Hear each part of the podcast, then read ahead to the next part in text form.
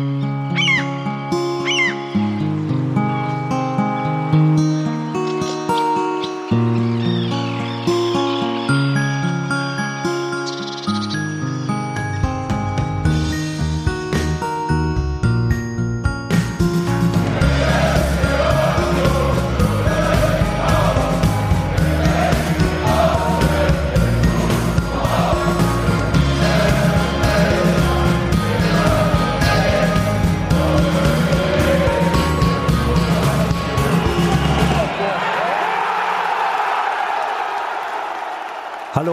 herzlich willkommen zu Textilvergehen, die Ausgabe Nummer 435, die Sendung nach dem Spiel gegen den FC Schalke 04 oder genauer Fußballclub Gelsenkirchen Schalke 04 e.V. heißt das ja.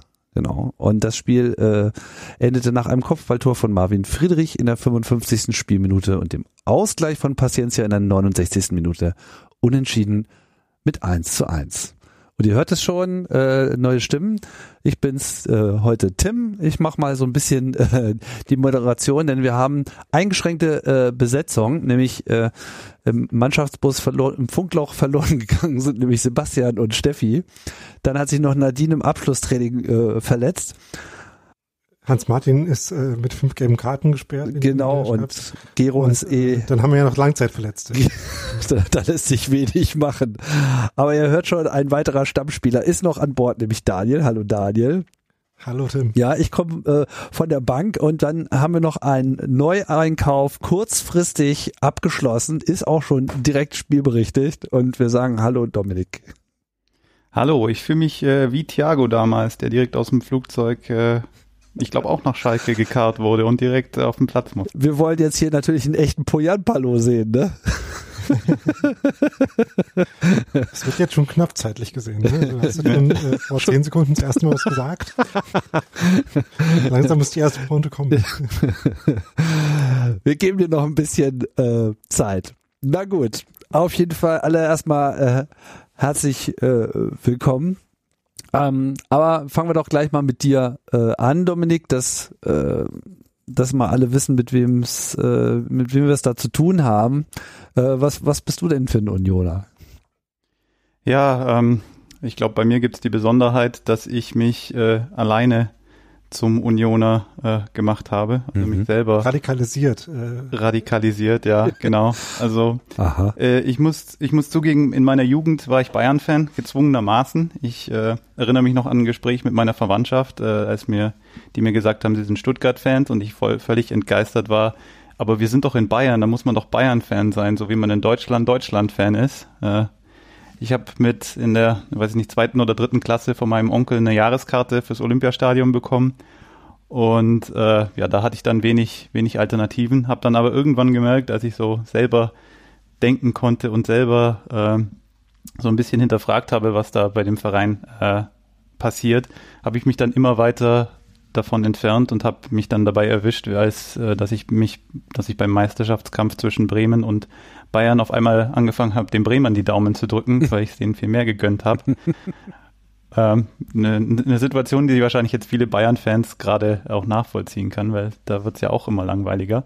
Und ähm, ja, habe dann festgestellt, okay, ich bin kein Bayern-Fan mehr, habe dann ein paar Jahre lang versucht, nur äh, Fußball zu verfolgen, so als neutraler Fan. Das klappt aber auch nicht wirklich, so ganz ohne, äh, ohne, ohne Fan zu sein, kriege ich das nicht hin. Das geht vielleicht noch beim Eishockey bei mir, aber dafür ist das Spiel Fußball einfach viel zu langweilig, für mich zumindest.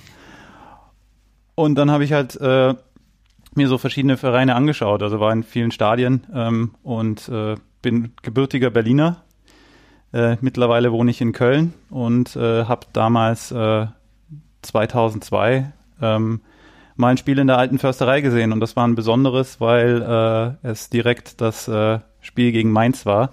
Ähm, am letzten Spieltag der Vorsaison hat Union den Mainzern den Aufstieg vers versaut und im ersten Spiel der Saison ging es dann wieder gegen Mainz und äh, das ganze Stadion hat Taschentücher geschwenkt und äh, das, äh, die Stimmung war super und äh, ja, da war ich dann direkt gefangen, hab dann war dann erstmal so Sympathisant, würde ich sagen. Äh, Habe ein paar Jahre den Verein verfolgt, so gut es aus, aus Bayern damals noch, äh, noch ging, äh, ohne, ohne vernünftiges Internet und nur mit ISDN.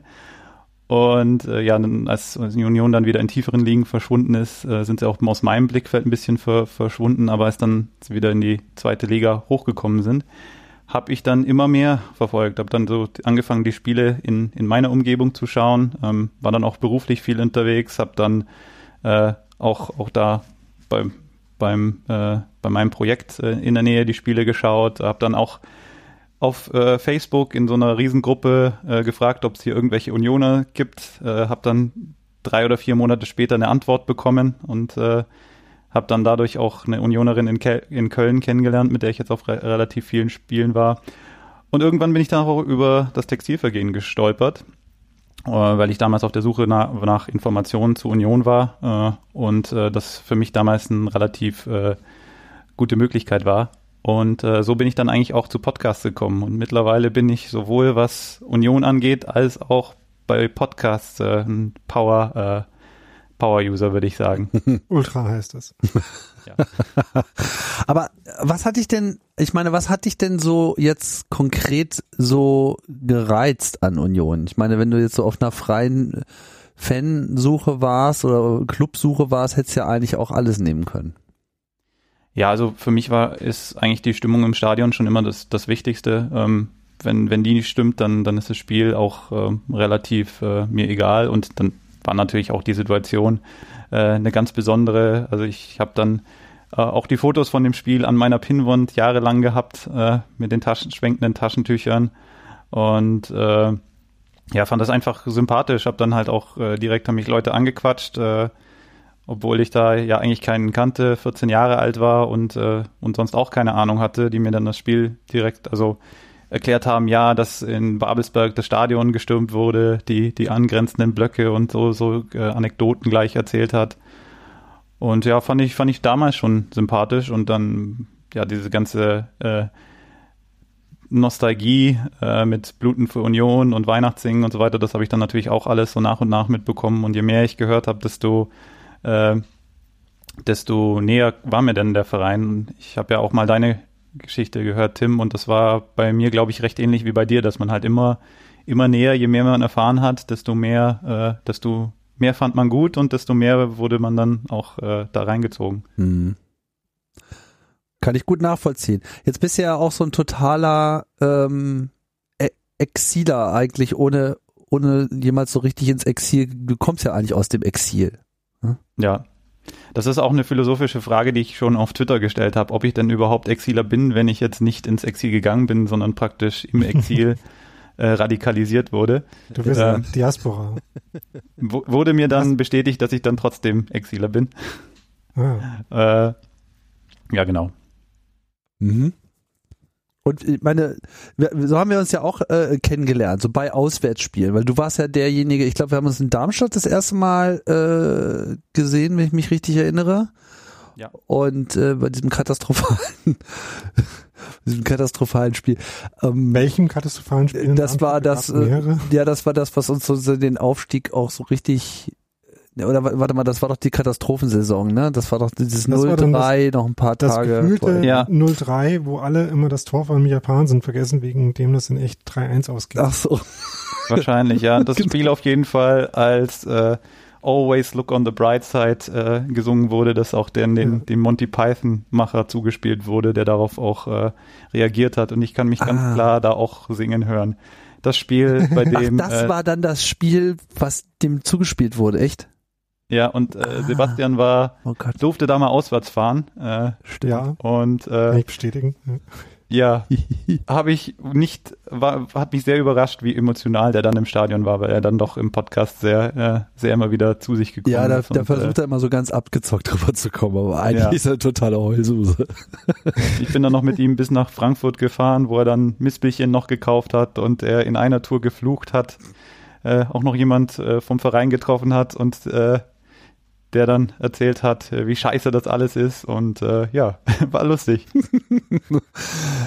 Also das heißt, du hast aber auch im Prinzip dein dein dein Blog sozusagen komplett so als Auswärtsmensch äh, eingesammelt über die Zeit.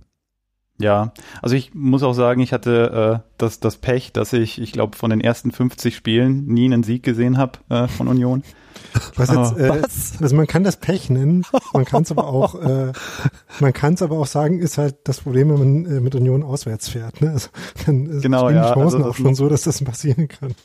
Das oh Neuhaus Union äh, hat ja gerne die Punkte immer nur zu Hause geholt und auswärts dann war, war ein Punkt schon, schon ein Riesenerfolg.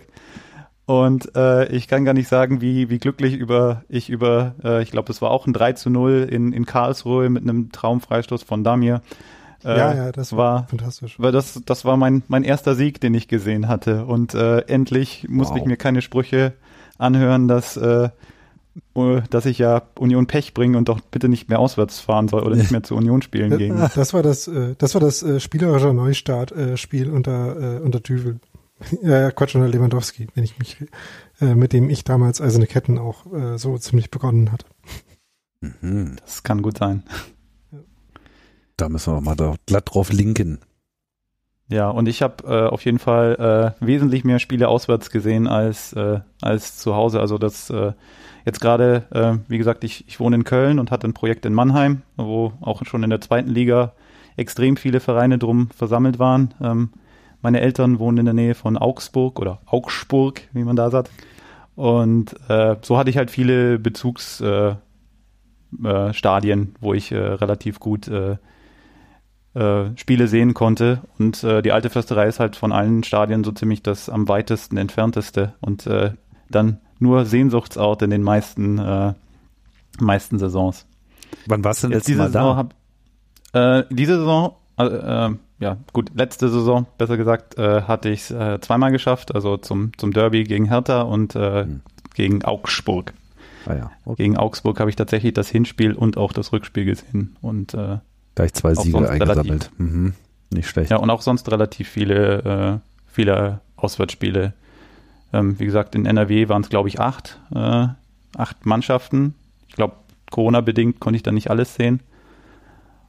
Oh, aber Mainz ist auch in der Nähe, Frankfurt ist auch in der Nähe und dann Augsburg und, äh, und München auch. Also ich muss ja sagen, für mich war ja auch so dieses äh, Auswärtsfahren schon auch nochmal noch mal ein neues Kennenlernen von Union. Also klar, zu Hause, Stadion, Heimspiel, alles, alles super und das ist natürlich auch irgendwo die Essenz. Trotzdem fand ich eigentlich dieses, diese ganze Auswärtsfahrerei auch nochmal extrem ähm, jetzt suche ich das richtige Adjektiv, ähm, hat mich irgendwie nochmal auf eine andere Art und Weise begeistert. Weil ich einfach mit großer Freude, insbesondere dann immer den Ultras dabei zuschaue, wie sie so neue Lieder einstudieren und überhaupt auch so eine ganz andere Nähe da ist. Also es ist einfach, man ist dann einfach in diesem Auswärtsblock ja, so, so, so, eine, so eine kleine Waldseite und äh, fühlt sich da auf einmal, ja, wie so Teil von so einer Gang, was man ja wahrscheinlich auch ist, ja, was, was man dann so äh, auf der Gegengerade so gar nicht auslebt. So, also es, es hat irgendwie so was, was, was so geheimbünderisches. Ich, ich krieg das gar nicht so richtig in Worte, aber ich find's irgendwie ganz äh, grandios. Ja, für mich war das ein bisschen anders, weil ich, ich habe mich halt so anfangs überhaupt nicht zugehörig gefühlt, weil ich halt so das ganze Union-Gefühl äh, jetzt gar nicht, also ich hatte niemanden, mit dem ich mich über Union austauschen konnte. Also teilweise mussten dann auch meine Kollegen und Freunde darunter leiden, mit denen ich dann angefangen habe zu fachsimpeln, äh, die da aber eigentlich wenig darüber hören wollten. Mhm. Und äh, ja, bin dann erst so, so langsam reingewachsen. Also ich erinnere mich noch, dass ich bei einem Spiel äh, irgendwo in NRW auch von, von einem äh, betrunkenen Unioner gesagt, gesagt bekommen habe, du hast überhaupt keine Unionfresse. Ich weiß gar nicht, ob das äh, eine, ob das ein Kompliment oder eine Beleidigung sein sollte. Ja, weiß ich auch nicht. Und äh, ja, bei vielen Gesängen wusste ich ja gar nicht, dass die neu eingeübt wurden, weil ja, daheim habe ich das ja gar nicht so ja. mitbekommen. Ja klar, da muss man natürlich auch erstmal so eine gewisse äh, Nähe haben. Mhm. Ja, ja, das ging mir aber lustigerweise auch so ein bisschen so, dass ich mich äh, irgendwann halt irgendwie so ein bisschen äh, unilateral entschieden habe, jetzt zur Union zu gehen.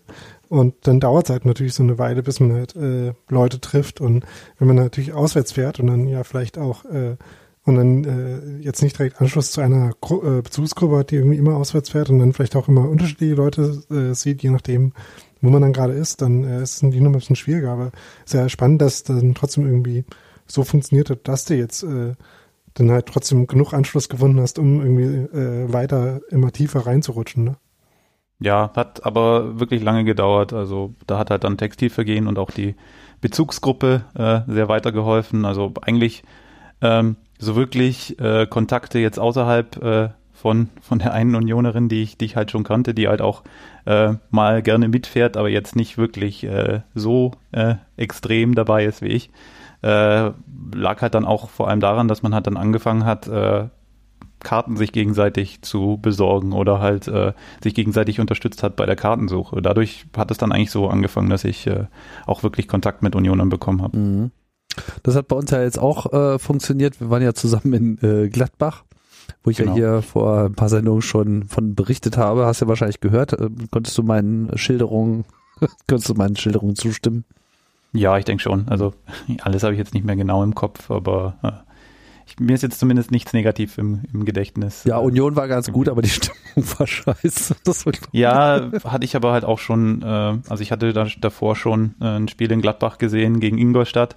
Mhm. Äh, und äh, hatte ich eben auch so in Erinnerung. Also wir saßen da auch, glaube ich, auf einer auf einer ähnlichen, äh, auf einem ähnlichen Platz und ich habe das Spiel vor allem deswegen in Erinnerung, weil da so ein 40-jähriger Familienvater mit wahrscheinlich seinem Kind und noch einem Freund von dem Kind äh, sich immer auf mich draufgelegt hat, um äh, die bestmögliche Fotoposition zu bekommen, um, um das Selfie bestmöglich äh, machen zu können. Oh Und sonst gab es halt auch immer diesen VfL, VfL-Gesang. Oh. Furchtbar. Aber man ist ja, äh, ja, ihr seid ja verwöhnt mit, mit, äh, mit Union in der alten Försterei. Ich bin ja noch Olympiastadion gewohnt. Oha. Ja, na, hoffen wir mal, dass du auch bald äh, verwöhnt wirst, äh, wieder mit der alten Försterei und wir alle damit verwöhnt werden. Ein bisschen müssen wir, glaube ich, noch durchhalten, aber das wird schon alles wieder kommen. Ja. Dann würde ich sagen, können wir doch mal fortschreiten und uns dem Spielbericht widmen, denn es gab ja, wie ich schon gesagt habe, ein tolles Spiel, Union auswärts. Und äh, tja, Daniel, was sagst du dazu? Wir haben, ähm, womit wollen wir anfangen? Erstmal mit der Aufstellung vielleicht. Das wäre vielleicht äh, schon mal ganz interessant, ne? Weil die war ja eigentlich ganz, so spannend. Guter Startpunkt, ja. Ähm, ja, nämlich äh, Union ist wieder mal äh, zum 4-2-3-1-System zurückgewechselt. Nachdem das ja dann in, in Gladbach und gegen Mainz mit der Dreierkette, die wir aus der letzten Saison äh, kennen, ganz gut funktioniert hat, hatten sie das jetzt auch in dem Testspiel gegen Hannover, das ich ehrlich gesagt äh, nicht gesehen habe, ähm, wohl wieder probiert und jetzt eben auch gegen, gegen Schalke. Äh, was aber äh, eigentlich in der Interpretation dann gar nicht so einen großen Unterschied macht. Die äh, kleine, kleine, große Frage war natürlich, äh, spielen jetzt äh, Lute oder Karius, da kann man vielleicht nachher noch ein bisschen was zu sagen, äh, war Lute. Äh, dann die Spoiler. Spoiler war Lute. genau. Die Viererkette hat sich dann so ein bisschen von alleine aufgestellt, weil ja leider äh, Nico Schlotterbeck noch verletzt ist. Und ähm, ja, Hübi gerade, ähm, wir haben ja äh, äh, alle, vielleicht schon nicht alle, aber etliche äh, das Buch von Christoph Bielmann gelesen, zumindest ein bisschen, äh, so wie so wie Urs Fischer habe ich es auch noch nicht fertig gelesen. Ähm, aber was ich schon gelesen habe, ist, wie äh, gut beziehungsweise nicht so gut äh, Florian Hübner drauf ist, wenn er nicht spielt. Das äh, ist jetzt leider offenbar auch wieder der Fall. Von daher hoffe ich mal, dass er nicht. Auch schon zu sehen. Ähm, da, da war er ja auch zu sehen. Ich habe ich hab das Buch innerhalb von einem Tag, also ich habe am Freitagabend angefangen und am Samstag das Buch komplett gelesen, habe äh, mhm. dann schon das Mittagessen sehr widerwillig äh, äh, unterbrochen und das Abendessen dann komplett ausfallen lassen, bis ich mit dem Buch fertig war. So, so hat mich das gefesselt. Okay, ich äh, habe es leider noch nicht in meinen äh, Händen, aber wir wollten nachher, wir wollten nachher eh nochmal über die Buchvorstellung äh, sprechen. Ähm, bleiben wir vielleicht erst nochmal beim, beim Spiel, dann können wir äh, genau. uns dem nochmal widmen. Also jedenfalls äh, haben Knoche und Friedrich in der Innenverteidigung gespielt, äh, dann typischerweise die äh, Christophers Außen, äh, Außenverteidiger, Prömel Andrich äh, im zentralen Mittelfeld, äh, Max Kruse eigentlich so als Zehner slash zweiter Stürmer davor und äh, Bülter Becker äh, jeweils auf den, den Außenpositionen in dem 4-2-3-1. Also so, was ja, ähm, ne, man kann ja jetzt sagen, anderes System als sonst, aber die Rolle von den beiden zum Beispiel unterscheidet sich eigentlich kaum äh, dazu, äh, äh, zu der, die sie haben, wenn Union im 5-4, äh, im 3-4-3 spielt.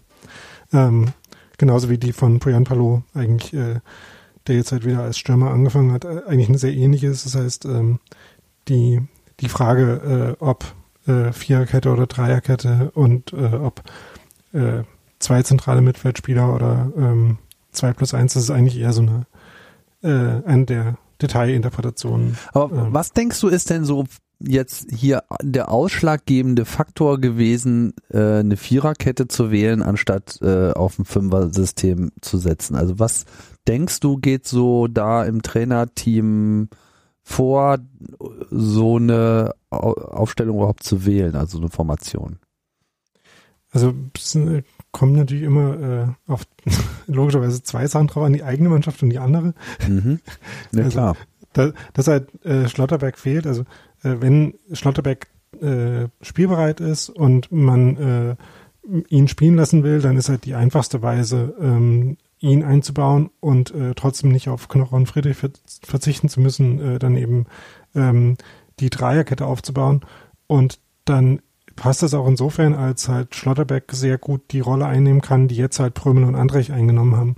Das heißt, wenn ich jetzt als Trainerteam äh, vor der äh, vor der Situation stehe, okay, ich muss ein Spiel spielen, aber Kevin äh, Nico Schlotterbeck ist nicht da und Kevin auch nicht, dann äh, muss ich mir überlegen, äh, wie kann ich das umsetzen?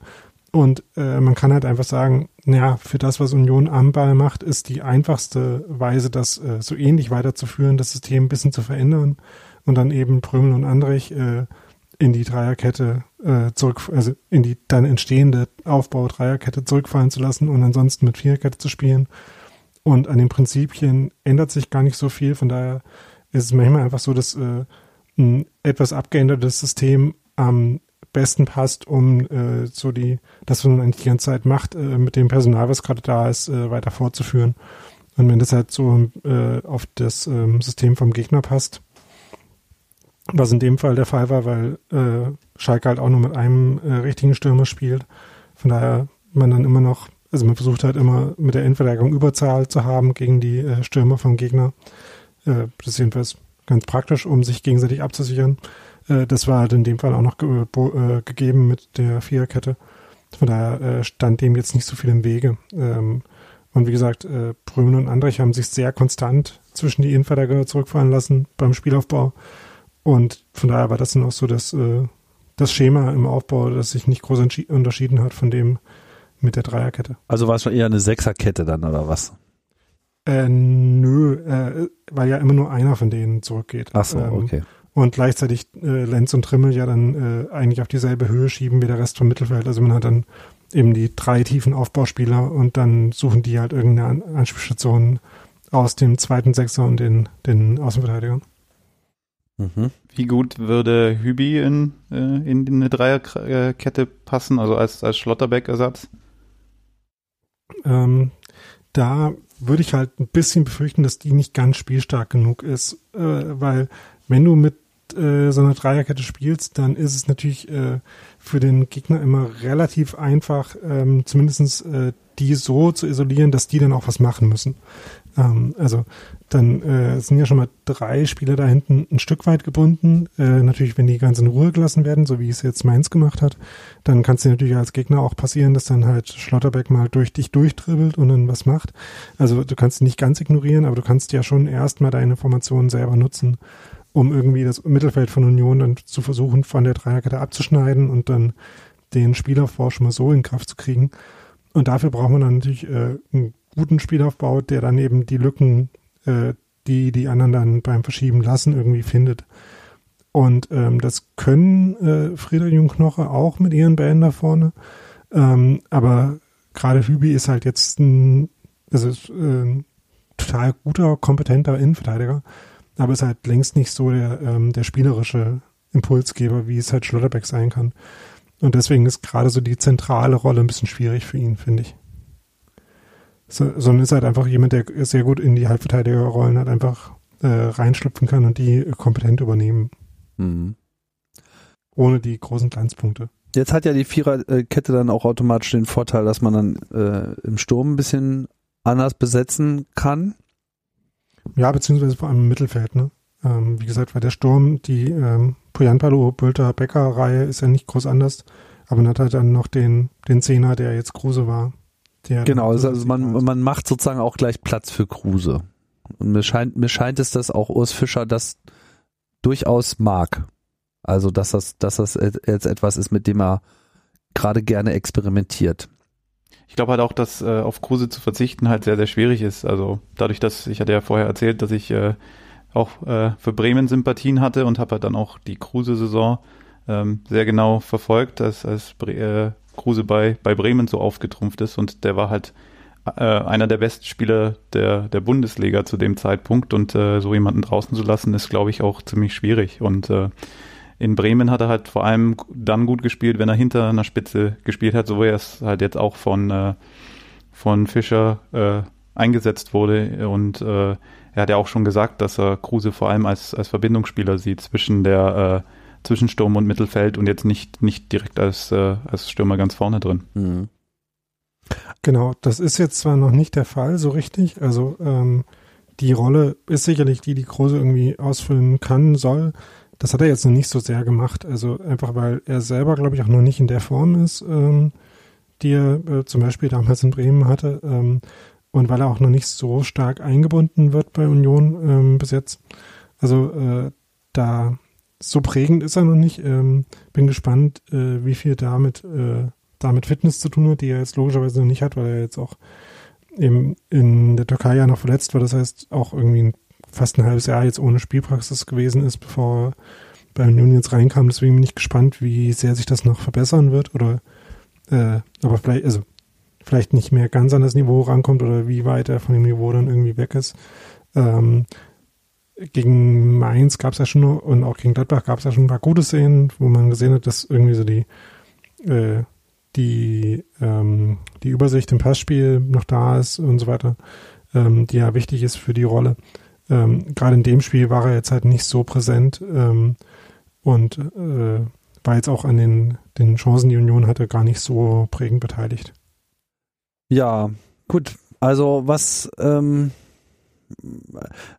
trotzdem merkt man ja auch, dass, dass Union jetzt auch anders rangeht, als sie das jetzt mit Anderson gemacht haben. Also es ist schon auch eine bewusste Suche, glaube ich, ein anderes Spiel zu finden. Und das gelingt ihnen in gewisser Hinsicht auch. Also ich hatte so den, den Eindruck gegen Mainz, dass wir da jetzt nicht das Union der letzten Saison gesehen haben. Genau. Ähm, das war zwar in der letzten Saison auch schon gar nicht immer, äh, also die, das war manchmal auch ein bisschen unfair, diese, äh, das Reduzieren von Union auf die langen Bälle. man hat gemerkt, dass, dass er da, dass er da weg will, ne? Also er will ja. da weg, aber er war noch nicht da weg von.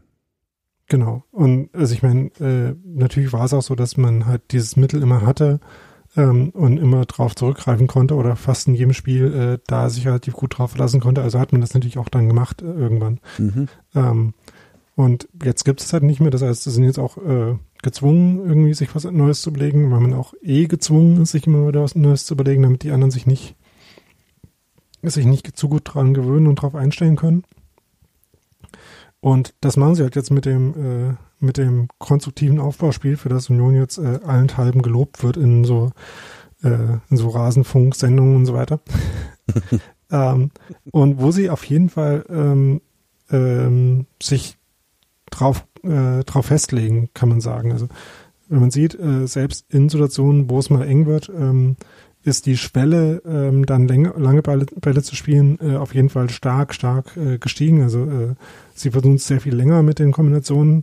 Und ich fand da, äh, das hatte ich glaube ich heute schon in Stephen Union geschrieben, halt gerade Robert Andre in dem Spiel beeindruckend, wie der halt auch, auch in Situationen, wo er quasi schon nicht nur angelaufen, sondern gerade so in Zweikämpfe verwickelt wurde, dann immer noch ähm, sich darauf verlassen hat, das jetzt technisch sauber lösen zu können und dann Bälle rauszuspielen. Ja, man muss natürlich auch dazu sagen, dass jetzt äh, Schalke und Mainz die beiden wahrscheinlich formschwächsten Teams äh, der Liga waren und äh, das vielleicht auch deswegen äh, besser geklappt hat. Also es wird dann spannend zu sehen, wie es jetzt wirklich gegen einen äh, Gegner sein wird, der, der besser in Form Aber es hat auch schon gegen Gladbach gut geklappt. Genau. Die, die sind vielleicht auch formschwach, äh, aber vielleicht nicht ganz so schlimm wie die anderen beiden. Ja. Und äh, Schalke war halt auch gar nicht so schlecht, wie man äh, sie jetzt in den, in den letzten Spielen gesehen hat. Also die haben das gerade im, im Pressing schon ganz okay gemacht. Die haben halt äh, so ein, also ne, wie man das immer so macht, also die haben ja einen Trainer, der jetzt auch irgendwie erst seit zwei Wochen da ist. Ähm, und womit man dann ja immer anfängt, das erstmal so ein bisschen Grundprinzipien gegen den Ball anwenden und ähm, das normalerweise im 4-4-2, weil dann halt irgendwie am klarsten ist, äh, wie man sich zueinander äh, in, in Abständen äh, aufzustellen hat. Und das haben die ja jetzt aus, auch gemacht und haben dann auch schon so ein bisschen Druck aufs, äh, aufs Spiel von Union ausgeübt. Und das hat äh, insofern ja bei Schalke auch schon ganz gut funktioniert. Das heißt, äh, ähm, wenn man sich dagegen behaupten konnte, wie Union dann spielerisch ein paar Mal geschafft hat, dann ist das schon auch ein, ein okayes, äh, äh, eine okaye Messlatte für so Standard-Bundesliga-Spiele. Ähm, abgesehen davon, dass die dann auch über Standards entschieden werden. ähm, aber also ich fand das schon ganz gut und äh, was man halt gerade gesehen hat und was mir immer gefällt, ist, dass man äh, den Mut gesehen hat, halt auch progressive Pässe zu, Pässe zu spielen, ähm, dass sich halt die die Flügelspieler nicht nur, ähm, dass die nicht nur an der Außenlinie geklebt sind, sondern sich in den Halbraum bewegt haben, sich da angeboten haben äh, und dass dann halt Pässe auch mal äh, direkt quasi durch den äh, durchs ganze Mittelfeld durch auf sie gespielt worden sind, aber halt flache Pässe. Ähm, und was jetzt noch der nächste Schritt wäre, wäre, dass man es noch konstanter hinkriegt, dass sich halt äh, im Zentrum äh, Anspielstationen bieten und zwar ähm, so flüssig und so schnell bieten, dass die Leute, die dann da an den Ball kommen, halt auch Zeit haben, sich aufzudrehen, also den Ball zu bekommen und sich nach vorne äh, mit dem Ball zu wenden und dann wieder Pässe weiterzuspielen. Also bis jetzt war das halt immer noch sehr viel von diesen äh, Steil-Klatsch-Kombinationen, also äh, Kombinationen, wo man sich halt nicht aufdreht, sondern wo derjenige, der den Ball nach vorne gespielt bekommt, den dann einfach nur abprallen lässt, oder was heißt einfach, das ist nicht immer so einfach, aber halt äh, den selber dann nicht annimmt und selber weiter weiterverwertet quasi. Und das ist halt so der Schritt, der, der jetzt noch kommt, wo, was halt aber nicht nur eine Frage der individuellen Qualität ist, sondern eine der, der Abstimmung. Äh, denn damit man sich aufdrehen kann, äh, hängt das halt nicht nur dran, wie schnell man das selber hinkriegt und wie sauber, sondern wo man halt angespielt wird und wo man sich freiläuft. Und das war auch noch, was jetzt am ehesten gefehlt hat, finde ich, in dem Spiel. Also, das, ähm, also Schalke hat da gerade im Mittelfeld schon halt auch noch äh, Räume gelassen, wo man reinspielen konnte. Und das hat Union jetzt halt noch nicht so gut hingekriegt, das, äh, das aufzureißen. Deswegen gab es jetzt auch nicht so mega viele Torchancen für Union. Also es gab ja diese Phase so nach 20 Minuten, 25 Minuten, wo es eben diese drei Chancen nacheinander gab. Aber sonst halt noch relativ wenige Chancen. Und äh, das ist, glaube ich, so der Schritt, ähm, in so einem Spiel dann auch mal mehr als ein Tor zu schießen. Das hinzukriegen. Und die, die Chancen waren ja auch nach Eckballen, wenn ich mich da richtig, wenn ich genau. das gleiche ja. Situation meine. Ja, genau. Äh, halt drei Eckballen nacheinander wo Schalke halt den Ball einfach nicht weggekriegt hat und dann deswegen ein Block nach dem anderen kam. Äh, ein, eine Chance nach dem anderen. Und sich auf ihren Torwart äh, verlassen konnten. Ja. Der den einen Ball dann noch äh, abgefälscht hat, bevor Steven, äh, Steven Skripski in die, in die Situation hätte kommen müssen, den jetzt äh, zu retten. Auf der Linie das Tor zu verhindern. ja, dieser Superknaller von Andrich, also der hat ja wirklich eine sagenhafte Schusstechnik und die hat er da mal richtig ausspielen können. Das war, glaube ich, der zweite äh, Versuch. Gab vorher nochmal einen, der war nicht ganz so stramm, aber der hat ja nun wirklich gesessen. War vielleicht nicht ganz so platziert, aber was will man erwarten bei so einem Volley genommenen Schuss, äh, Schuss und ja, gut. Also insgesamt die äh, Chancen waren alle jetzt nicht unbedingt so zwingend, dass man sagen musste, da hätten jetzt unbedingt zehn Tore fallen müssen, aber es wäre natürlich auf jeden Fall möglich gewesen. Und ich hatte es schon ein wenig geahnt, dass ich mir so dachte, so, oha, 1-0, das wird, äh, das reicht jetzt nicht unbedingt. Das ist, das ist zu wackelig, zumal ich schon den Eindruck hatte, dass Schalke wenn sie denn mal äh, es in Unionshälfte geschafft hat, dann Union abnehmend souverän rüberkam. Und das war ja dann im Prinzip bei diesem Ausgleichstor auch das Ding. Aber vielleicht sollten wir erstmal das, das 1 zu 0 loben. Kann, kann man das loben? Ja, kann man doch loben, oder? Ja. Da, das kann, da kann man sogar das loben, was ich jetzt gerade schon angesprochen habe bei den Pässen durch den Halbraum, weil da nämlich genau äh, Robert Andrechs so einen Pass gespielt hat. Ähm, sehr schön fand ich äh, auf Geraldo Becker, der dann halt die Ecke rausgeholt hat. Die Ecke wurde dann selber ja noch geklärt. Dann hat Becker den, den Rebound quasi eingesammelt äh, und den wieder ähm, auf, auf Trimmel abgegeben, der dann seine Trademark-Flanke äh, geschlagen hat. Und Marvin Friedrich halt mit dem Stürmer-Timing, das ihn halt einfach ausmacht. Ne? Das macht halt einem so ein Bundesliga-Torjäger aus, dass man genau sieht, in welchem Moment man sich jetzt absetzen muss und vorne auf den kurzen Pfosten laufen und den dann reinnicken. Äh, und dann hat es natürlich geholfen, dass äh, Renault an der Stelle dann äh, spekuliert hatte, dass der durchrutscht. Was ich nicht so ganz verstanden habe, weil ähm, selbst wenn der durchrutscht, also da, wo Renault hingelaufen ist, äh, kommt der Ball, glaube ich, nie hin, weil bevor er da ist, wird er von irgendeinem anderen Schalker geklärt. Das habe ich nicht so ganz verstanden, welchen Ball der da abfangen wollte. Aber stand jedenfalls dann nicht richtig im Tor und äh, aber das ist auch, äh, also vielleicht, äh, also keine Ahnung, äh, da gab es noch andere äh, nicht so auffällige Stellen, wo er hätte stehen können, wo der auch nicht rein, äh, wo er da auch nicht dran gekommen wäre. Von daher ja. war das vor allem ja. äh, geil gelaufen und geil geflankt von Trimmel und Friedrich.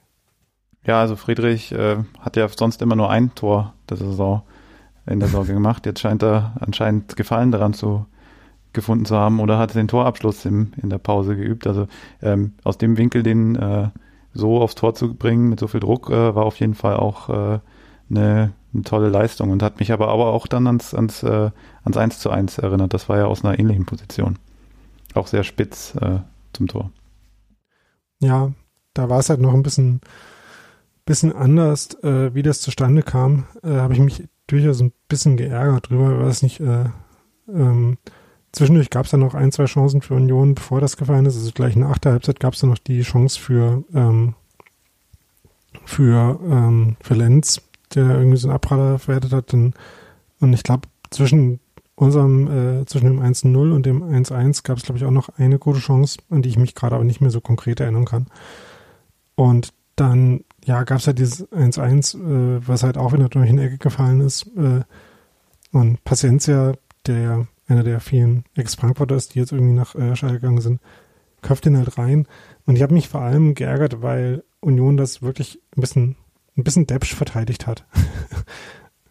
Denn ähm, eigentlich war, ähm, ich habe hab gerade vergessen, wer eigentlich bei äh, Paciencia war, aber jedenfalls äh, ein Unioner war bei ihm, ist mit ihm mitgelaufen und dann hat äh, quasi Taibo Aboni, der dann gerade für Poyampalo reingekommen war, unfreiwillig die Arbeit für Schalke gemacht, äh, den, äh, den Verteidiger von, äh, von, äh, von Pacencia abzustreifen, weil der nämlich dann da stand, wo Pacencia ähm, daneben hingelaufen ist und Pacencia dann da halt alleine war und der, der Union-Verteidiger, der eigentlich an ihm dran hing, ähm, dann nicht mehr mitkommen konnte, weil er halt aber nie im Weg stand. Mhm. Das war ein bisschen ärgerlich. Andererseits, ähm, das ist ja der, äh, der Punkt davon, so eine kurze Ecke auszuführen, ähm, wenn man als Verteidiger natürlich zwischen dem äh, Stürmer und dem Tor bleiben will, äh, ist man da ja eh Zweiter. Das heißt, wenn er den so, äh, wenn er da so hinläuft und den so trifft mit dem Kopf, dann ist der sowieso ein bisschen schwierig zu verteidigen für den, der mitläuft. Ähm, da muss man einfach äh, zusehen, dass man den, äh, oder Glück haben, dass man den auf der Linienarbeit abfangen kann. Das hat halt in dem Moment nicht funktioniert, weil Lute auch noch mit der Hand dran war, aber halt nicht stark genug. Ähm, was man ihm jetzt nicht vorwerfen kann, aber äh, ja, äh, war halt so.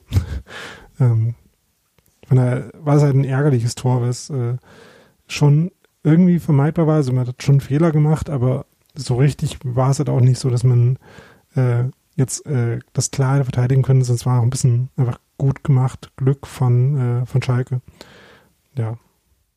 Gut, was machen wir jetzt äh, da draus? Also eins zu eins, äh, Punkt gewonnen oder zwei Punkte verloren. Ich glaube, so gefühlt haben wir eher zwei Punkte liegen lassen. Also ja, ich fand's da, hm? ich fand's da ganz gut, was, äh, was, was Fischer in der Pressekonferenz gesagt hat, nämlich, dass er stolz drauf war oder zufrieden damit war, dass die Mannschaft sich dann nach dem 1-1 clever verhalten hat und das äh, seriös weitergespielt hat und dann nicht noch das 2-1 gefangen hat, wie es vielleicht in ein paar Spielen jetzt in der Bundesliga schon passiert ist. Also, Gegen Schalke zum Beispiel. genau. Das war ja im Prinzip ja. genau das Spiel vom letzten Mal gewesen. Ja, der Kommentator äh, bei dem Spiel, was ich geguckt habe, hat inzwischen mich mal erwähnt, dass Union in der ganzen letzten Saison nur zweimal unentschieden gespielt hat und jetzt halt schon äh, zweimal in dieser Saison, äh, wo ich mir halt denke, ähm, also eigentlich finde ich es gut, dass Union selten unentschieden spielt, weil ähm, das deutet darauf hin, dass sie verstanden haben, äh, dass äh, ähm, drei Punkte ein größerer Gewinn sind, wenn man einen Unentschieden äh, schon hat, äh, als es ein Verlust ist, dann einen noch zu verlieren. Das heißt, wenn man das irgendwie in ausreichend vielen Spielen macht und in ausreichend vielen Spielen dann versucht noch das, das Sieg so zu machen äh, und das dann irgendwie in der Hälfte der Fälle klappt, in der anderen Hälfte nicht, dann hat man am Ende mehr Punkte, als man sonst gehabt hätte. Aber ähm, in Spielen, wo es natürlich, äh, wo man vielleicht nicht das Gefühl hat, dass man jetzt wirklich noch das, äh, das Tor zum Siegen macht, dann lohnt es natürlich auch, den, äh, den Punkt dann irgendwie zu verteidigen. Die gute Nachricht ist also, Union kann Mathe. Äh, war letztes Jahr so, ähm, ist dieses Jahr muss ich es noch, äh, muss ich es noch bestätigen, dass es so bleibt. Aber ja, mal schauen. Ähm, das, äh, ich übrigens, äh, äh, um nochmal kurz auf das Buch zu sprechen zu kommen, das finde ich bis jetzt interessant. Also ich habe es, wie gesagt, noch nicht fertig gelesen, aber bis jetzt kommt da gar keine Mathe drin vor. Ähm, gar keine Statistik, gar keine Statistikanalyse, sondern nur Videoanalyse. Äh, bin ich mal gespannt, ob das entweder äh, so ein bisschen, also es würde mich wundern, wenn es äh, ein blinder Fleck von Christoph Biermann wäre, weil der ja auch äh, sein letztes Buch über die Datenanalyse im Fußball geschrieben hat. Äh, wäre auf jeden Fall mal was, wo man vielleicht sich mit, ähm, mit Christoph Biermann nochmal drüber unterhalten kann. Ja, ich glaube, da kam nichts mehr. Ähm, also ich muss sagen, ähm, ich fand es schade, dass wir, äh, also für mich war es eher zwei Punkte verloren, weil äh, ich fand, äh, ja, Schalke in der Verfassung, den hätt, die hätte man leicht schlagen können. Ähm, auch wenn sie jetzt besser gespielt haben als die Spiele zuvor, allein was wir da an, an Chancen vergeben haben. Und äh, ich bin aber ja wahrscheinlich, äh, auch wahrscheinlich einer der, der Union am positivsten vor der Saison getippt hat mit Platz 10, weil ich halt auch äh, gesehen habe, wie schlecht sich andere Mannschaften verstärkt haben und wie viel Qualität wir dazu geholt haben. Und äh, muss jetzt sagen, gegen Augsburg und Schalke fand ich halt beides äh, Punkte, die man hätte, nicht hätte verschenken müssen. Allerdings war das ja auch in der letzten Saison so, dass man da eigentlich fast noch mehr Punkte äh, gegen Bremen oder gegen Frankfurt oder gegen Wolfsburg, das waren ja alle Spiele, ähm, wo man eher unglücklich auf die Punkteanzahl gekommen ist, die man, die man dann hatte. Also nicht auszudenken wäre gewesen, wenn wir jetzt auch wirklich noch das Glück in solchen Spielen gehabt hätten, wo wir dann gelandet wären. Ja, ja, also ich meine, an dem Spiel kann man halt äh, so von der Leistung her schon noch ein paar gute Sachen mitnehmen. Also ich hatte auch heute schon geschrieben, dass das defensiv, äh, finde ich, echt gut war. Also äh, die, ähm, die Geschwindigkeit und Aggressivität, mit der sie ins Gegenpressing gegangen sind, also auf Ballverluste reagiert haben, das fand ich echt stark. Ähm, Schalke hatte dann am Ende ähm, den Wert von 0,04 äh, Expected Goals aus dem Spiel heraus. Das kann man mal so nehmen. Ne? Also natürlich äh, ein, zwei Chancen gab es dann für Schalke noch nach, äh, nach äh, Standardsituationen. Aber dass er halt, äh, aus dem Spiel bis auf diese eine geile Chance von äh, den einen geilen äh, spitzer Winkelschuss von Stevie halt wirklich gar nichts äh, anzubieten hatten. Das fand ich äh, und dem geblockten Schuss von Raman wahrscheinlich noch. Ähm, das fand ich schon echt gut und äh, äh, klar, Schalke ist jetzt nicht äh, der Standard für die meisten Mannschaften, also die meisten Mannschaften der Bundesliga sind schon noch ein bisschen besser als Schalke. Aber trotzdem fand ich das ein sehr gutes Zeichen, dass man halt äh, so, dass man etliche Spiele nicht verlieren wird. Ähm, und irgendwann äh, ähm, kommen vielleicht auch noch die Evolutionsstufen im Offensivspiel dazu, die jetzt vielleicht noch fehlen. Und dann gewinnt man da hoffentlich auch noch ein paar von eben genau solchen Spielen. Ähm, aber das ändert nicht dran, dass äh, ein Spiel, in dem man insgesamt jetzt die deutlich bessere Mannschaft war, dass es natürlich äh, gut gewesen wäre, das, das zu gewinnen, äh, sagt Captain Obvious. Ja, ich hoffe, dass, äh, dass es mit Projampola und, und Kruse äh, noch funktioniert, weil ich äh, von beiden Spielen sehr viel, äh, Spielern sehr viel halte und äh, es schade fand, dass jetzt äh, die Kombination nicht so gut funktioniert hat. Ich hoffe, dass, dass das äh, jetzt nur, nur ein ein Spiel war. Von Poyanpalo hat man ja leider relativ wenig gesehen in, in dem Spiel. Genau, und äh, Tim, du wolltest noch ein bisschen was über äh, Poyanpalo und über äh, Taiwo Avani sagen, ne? Wie du die so findest bis jetzt. sagen ist gut. Also ich habe mich so ein bisschen gewundert, wo eure begeisterten Reaktionen herkamen äh, bezüglich Avonie. Also nicht, dass ich mir jetzt irgendwas Negatives unterstellen äh, möchte, bloß ich hatte hatte bisher mehr so Polter-Flashbacks, äh, äh, als ich ihn bisher so beobachtet habe. Also er ist halt auch so ein breitkreuziger Mensch, der dann so da vorne auf seine Bälle lauert, die dann ja auch bekommt auch hoch oft, also ein bisschen so wie Anderson, aber eben auch wie Polter, so oft direkt angespielt wurde und dann so ein bisschen seine Aufgabe ist, diese Dinger festzumachen, was halt so aus meiner Perspektive nicht so richtig oft gelingt. Also mh, hm, klar, er, er zieht da irgendwie Leute auf sich und er rumpelt sich da frei und steht da mit dem Rücken zum Tor und zum Spieler und äh, versucht irgendwie diesen Ball zu bekommen.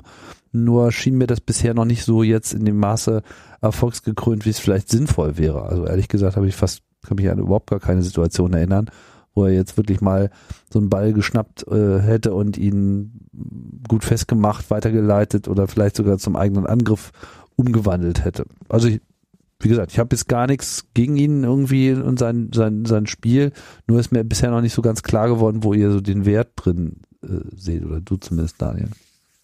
Ähm, ich bin auch noch so Also den Wert fürs Spiel von Union, ne, meine ich. Ja. Ich bin auch noch so ein bisschen unentschieden, wie ich jetzt äh, aber nie letztlich bewerte. Ich finde aber schon, dass man, äh, also wenn man ihn jetzt so ein bisschen im Kontext der anderen Alternativen äh, sieht, die Union so hat. Äh, klar, es gibt Christian, äh, es gibt Teuchert.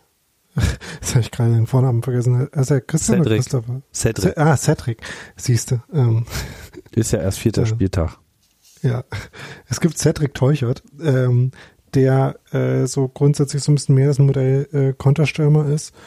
Und es gibt eben Abonnie, der auch äh, raumgreifend ist als Puyanpalo, ähm, aber halt gleichzeitig halt diese Wuchtigkeit hat. Also ich glaube, das ist so ein bisschen die Idee, dass man einen Spieler hat, der auch mit Läufen Räume erschließen kann, aber trotzdem äh, körperlich präsent genug äh, ist, um irgendwie auch so diese Prellbock-Funktion halt ähm, halt ausfüllen zu können. Ich glaube, das ist so ein bisschen die Idee. Und äh, wer soll denn da abprallen? Ähm, naja, also äh, wir haben zwar jetzt drüber gesprochen, dass Union das mit dem Spielaufbau versucht, ne? Aber ähm, das ändert ja nichts daran, dass sie äh, die langen Bälle auch zu einem gewissen Punkt schon noch brauchen werden. Und ähm, wenn man halt Kruse jetzt genau in der Rolle äh, zum Beispiel spielen hat, äh, die er jetzt gespielt hat, ist ja eine ganz coole Situation, die man irgendwie hin und wieder versuchen wird ähm, zu provozieren, dass man einen Ball auf Abonnie spielt, der ihn auf äh, den nachrückenden Kruse abprallen lässt und der dann äh, Bülter oder Becker oder jemanden anders, der irgendwie außen spielt, äh, Gogia vor Startelf, ähm, in den Strafraum schickt. Äh, ne? Also das ist so ein bisschen so der, der Spielzug, den man dahinter so ein bisschen vermuten kann, würde ich sagen. Äh, das haben wir jetzt noch nicht so oft gesehen, aber ähm, und wo ich mir halt noch nicht so sicher bin, es gab ja diese eine, ähm, einen sehr guten Angriff. Ich glaube, das war sogar der, woran ich äh, vorhin dachte, bei 1-0 für Union, wo äh, Kruse den Ball bekommt, dann mit Bülter einen Doppelpass spielt, glaube ich, und dann äh, Avonie im Strafraum den durchgesteckt bekommt und der ihm dann ein bisschen verspringt und er dann äh, nur noch so einen äh, bisschen schwachen Abschluss hinkriegt, weil der Ball dann ungünstig liegt. Und da bin ich mir halt noch nicht so komplett sicher, wie gut das funktioniert. Also wie gut quasi so seine Aktionen in engen Räumen unter Druck im Strafraum sind. Da bin ich äh, gespannt, ob er da ähm, entweder halt jetzt einfach noch nicht so guten, ähm, so gute Situationen hatte oder ähm, ob er da noch ein bisschen, ob da ein bisschen Qualität fehlt. Hm. Das ist so, äh, wo ich gespannt bin, wie sich das entwickelt. Also ich finde es auch, es ist noch relativ früh, Abonnie zu, zu bewerten. Ich meine, ähm, er hat jetzt nur bei äh, gegen Gladbach von Anfang an gespielt. Da hat er aus meiner Sicht sehr viele gute Ansätze gezeigt, war leider mhm. ein paar Mal unglücklich und jetzt äh, hat er ja auch, äh, hat er überhaupt eine Halbzeit gespielt? Ich glaube nicht. Und äh, mein, mein äh, Optimismus äh, ist halt vor allem deswegen gegeben, weil äh, ich mit äh, Jan Budde von den Hinterhofsängern, einem Mainz-Podcast, gesprochen habe, wie er den gesehen hat und er meinte, es wäre ein besserer, ein spielstärkerer Cordoba, also auch ein sehr bulliger Spieler, der halt relativ viele Bälle festmachen kann und äh, das fand ich halt äh, sehr vielversprechend und äh, habe mich dann sehr auf ihn gefreut. Das habe ich auch schon mal gehört, aber gesehen habe ich es jetzt noch nicht. Ich hoffe, es kommt. Ja, ist jetzt auch äh, für ein Spiel, also anderthalb Spiele, äh, ja, klar. viel verlangt. Na klar. Ich denke, alle sind hier noch so ein bisschen äh, am Anfang. Trotzdem muss ich sagen, genauso überrascht, wie wir zu diesem Zeitpunkt in der letzten Saison waren, bin ich es auch jetzt, dass ich feststelle, okay, erstes Spiel ist so ein bisschen, so ein bisschen, so ein bisschen scheiße gelaufen, so. Dann hat man sich sehr schnell gefangen, schon im nächsten Spiel gezeigt, so, nee, wir haben schon einen Plan. Wir hatten ihn nur vergessen, ihn umzusetzen. so. Äh, übrigens, falls ihr uns nicht glaubt, wir, wir gewinnen jetzt auch mal ein Spiel. Ist ja im Prinzip genau dieselbe Story. Diesmal haben wir jetzt im Prinzip sogar noch mal einen Punkt geholt, wo letzte Mal Niederlagen anstanden. Okay, ich weiß, andere Gegner, pipapo, andere Saison kann man alles nicht übertragen und was sind schon irgendwie fünf Punkte. Naja, ist halt immer noch, ist ja immer noch fünf Plätze vor Hertha. 25 Prozent mehr Punkte. Also man kann ja nicht unzufrieden sein. Und ich habe das Gefühl, man sieht eine Linie, man sieht wieder, ähm, was ich so mag an, an Urs Fischers Style, äh, ein ein, ein Experiment vor den Augen aller sich entfalten. Man sieht, wie er jetzt einen schönen Tuschekasten, hey, Tuschekasten, äh, vorgesetzt bekommen hat, ja, wo, wo viele Farben drin sind und jetzt muss er sich halt das richtige Unionrot da zusammenmischen. Und das dürfen wir uns jetzt angucken, die nächsten Spieltage. Und ich bin da ehrlich gesagt ziemlich gespannt drauf und bin sehr zuversichtlich, dass, dass das noch äh, interessante Entwicklungen geben kann. Zumal wir ja jetzt auch wieder ein paar Spieler zurückbekommen. Ich wollte noch mal kurz auf eine Einwechslung zurückkommen. Gentner ist ja jetzt wieder ins Spiel gekommen. Daniel, wie mhm. Äh, ändert das denn sozusagen? Also Gentner kam ja für äh, Busse. Kruse oder für Becker Gen nee, Gender kam für Kruse und Ingwertsen kam für Becker. Das ah, heißt, äh, im Prinzip haben sie dann äh, auf eine bisschen mittelfeldigere Interpretation von dem von der großen Position. Genau, also es war genau, okay, die waren ja beide gleichzeitig die Wechsel. Also wer da jetzt für wen kam, kann man jetzt drüber machen. Aber im Prinzip äh, hat er etwas Sturm rausgenommen und Gentner äh, dann sozusagen eine neue Rolle äh, gegeben. Was was denkst du, hat das so taktisch? Also war das dann sozusagen halten? War das so halten oder war das eine andere Form von Angriff, die er da ausprobiert hat? Nee, ich glaube, also Gentner, der Wechsel war ja irgendwie 85., 80., irgendwie sowas? Oder ähm, 77. Ähm, ja, ich glaube, das war halt wirklich ähm, stabilisieren, beziehungsweise hat er, glaube ich, dann auch nicht wirklich das Gefühl gehabt, dass ähm, jetzt von, äh, von Kruse dann noch Impulse kamen, einerseits wegen dem Fitness-Thema, was wir ja schon so ein bisschen angesprochen hatten, äh, andererseits auch vielleicht generell nicht. Ähm, und ähm, das war so mein Gefühl, dass man dann halt äh, jetzt jemand äh, mit einem äh, mit Übersicht, mit einem ruhigen Kopf einwechseln wollte, der es dann irgendwie nach Hause bringt mit. Ähm, ja, ich glaube, das war eher ein konservativer Move an der Stelle.